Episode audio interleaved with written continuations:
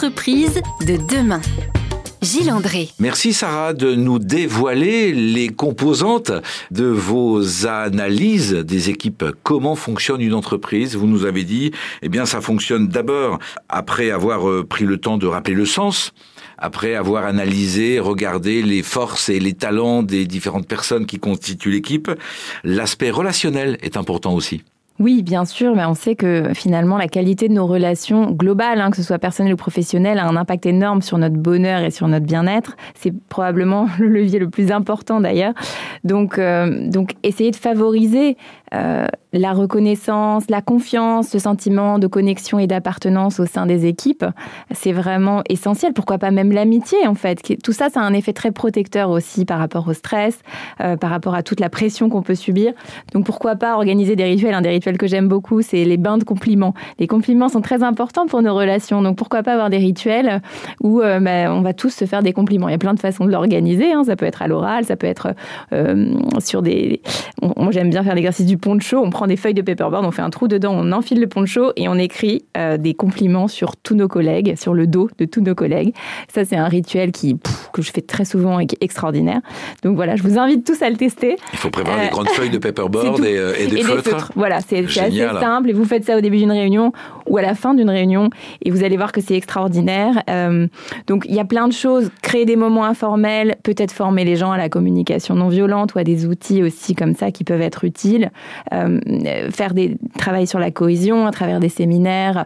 Tous ces moments-là, c'est ce qui va créer vraiment de la relation, faire en sorte que les gens se confient entre eux, parce que c'est ça qui va augmenter la, connexion. Euh, tout ça, ça va améliorer les relations, et quand les relations fonctionnent, bah, la collaboration fonctionne, et la performance est au rendez-vous, évidemment toutes ces euh, idées que vous nous partagez, elles contribuent à faire évoluer l'état d'esprit vers plus de positif, où, euh, où la positivité, c'est aussi un ingrédient qui se travaille. C'est aussi un ingrédient qui se travaille en soi, c'est-à-dire que tout ce que je vous dis contribue effectivement à, l'état d'esprit positif, mais quand on parle de positivité euh, au sens euh, des leviers que je vous ai indiqués au début, bah c'est travailler sur ce fameux ratio de positivité. Est-ce qu'on a vraiment trois fois plus d'émotions positives que d'émotions négatives? Et donc concrètement, bah, est-ce qu'on régule bien les émotions négatives? Ça, ça s'apprend. Et c'est vrai qu'à travers des formations ou des, ateliers, c'est important d'apprendre, de permettre aux collaborateurs d'apprendre euh, à gérer leur stress. Moi, je trouve que c'est vraiment euh, une des missions de l'entreprise qui quand même génère aussi pas mal de stress par ailleurs, d'aider les gens à réguler ce stress. Euh, et puis, d'augmenter proactivement les émotions positives. Et ça, il y a plein de rituels euh, qu'on peut mettre en œuvre. Comprendre qu'on a plein de choses, plein de leviers, plein d'outils qui nous permettent d'agir sur ces émotions positives qu'on voit en général plutôt de façon passive. On peut aller créer des moments de fierté, des moments de jeu, des moments de gratitude, euh, des actes bienveillants. Euh, on peut créer des rituels pour ça et c'est assez, euh, assez extraordinaire de, le faire, je trouve. Donc, il y a par exemple un truc tout simple qu'on peut faire, c'est les icebreakers. Alors, les icebreakers, c'est des brises-glaces. voilà. Des moments où on, bah, on brise justement la glace entre, entre personnes qui travaillent ensemble et qui sont parfois dans des postures voilà, et il y a plein de choses. Hein. Euh, moi, j'aime bien faire des chifoumi géants, par exemple. Il y a plein de jeux qu'on peut faire, des, petites choses qui sont plus ou moins profondes. Hein. Euh, parfois, on a, juste besoin d'être dans le jeu. Mais en fait, euh, il y a énormément de, de dicebreakers qui permettent de changer l'ambiance en, quelques minutes. Vous changez l'ambiance, évidemment, et ça, ça a été prouvé, quand on est dans une émotion positive, dans une ambiance positive, eh bien ensuite, on va être beaucoup plus créatif, beaucoup plus collaboratif. Donc, c'est utile de faire ça régulièrement au début d'un moment de travail la joie, l'esprit positif, c'est contagieux c'est complètement contagieux. Toutes les émotions sont contagieuses, hein. les négatives aussi. Hein. donc, euh, bien plus que les virus d'ailleurs, parce que ça se fait en quelques millièmes de seconde, c'est très très rapide. Euh, donc, euh, avoir conscience de ça, avoir conscience que quand on est stressé, eh bien, on va diffuser notre stress voilà, sans rien faire. Hein. On entre dans un open space, on est stressé, on va, on va le diffuser. Donc, euh, en avoir conscience et du coup, bah, travailler sur soi aussi pour essayer de ne pas contaminer tout le monde, c'est euh, c'est important, sans que ça soit une injonction. Et voilà, ou en tout cas, on a le droit aussi de se sentir mal. Hein. C'est important de le rappeler. Euh, L'idée, c'est pas de dire je, je, ne parle plus jamais de mes émotions négatives, mais voilà, avoir conscience de cet impact et de l'importance de travailler sur soi, et aussi l'impact que on peut avoir si on est dans les émotions positives. Euh, parce qu'on va contaminer positivement avec tout un tas de défaits en cascade. Et je peux vous confirmer votre euh, votre contagion de l'émotion positive et de l'esprit positif, euh, ça passe même à la radio. C'est très agréable. Euh, nous allons dans la dernière partie de cette émission faire plus ample connaissance avec Sarah Allard, puisqu'arrive maintenant la séquence des questions inédites. À tout de suite, Sarah. À tout de suite. Entreprise de demain. Gilles André. Nous allons donc connaître un petit peu mieux l'itinéraire de Sarah et c'est euh, son regard sur un certain nombre de composantes de, de la vie personnelle et professionnelle. Sarah, qu'est-ce qui vous a amené à vous passionner et à partager comme ça la psychologie positive? Euh, C'est un long chemin, je pense, en fait. Je pense qu'il y a eu beaucoup de choses. Euh, L'origine, je pense, était dans mon enfance. Euh, voilà, je vais pas vous raconter toute ma vie, mais j'ai notamment j'avais une grand-mère que j'aimais beaucoup et qui était très malheureuse et très déprimée. Je pense que je me sentais assez impuissante par rapport à ça et ça a été, à mon avis, euh, un déclencheur important.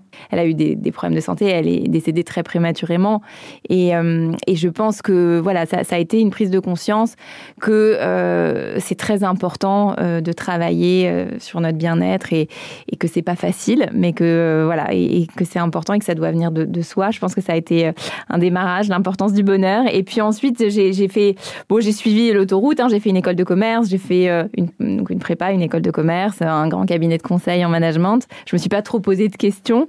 Euh, et puis un jour, j'ai eu entendu un, un, entrepreneur à succès qui disait si vous savez pas trop quoi faire de votre vie, regardez ce qu'il y a dans votre bibliothèque. Ça m'a ça m'a marqué cette phrase parce que du coup j'ai regardé ce qu'il y avait dans ma bibliothèque et il y avait presque que des livres sur le bonheur. J'avais pas, j'ai forcément conscience que j'achetais que des livres sur le bonheur, mais euh, voilà, c'était ça. Euh, et là, je me suis dit, c'est vrai qu'en fait, peut-être que je peux en faire un métier. Et à l'époque, quand même, c'était pas forcément évident euh, qu'on pouvait faire un métier à partir de cet intérêt pour le bonheur. Genre, vous, voilà. vous faites partie du, du réseau des passeurs de la fabrique Spinoza. Cet état d'esprit de partage des composantes de ce qu'est le bien-être ou le bonheur, ça vous rend vous-même heureuse? Moi, ça m'aide énormément parce que, évidemment, euh, toutes ces clés que je partage, je me les applique euh, le plus possible à moi-même.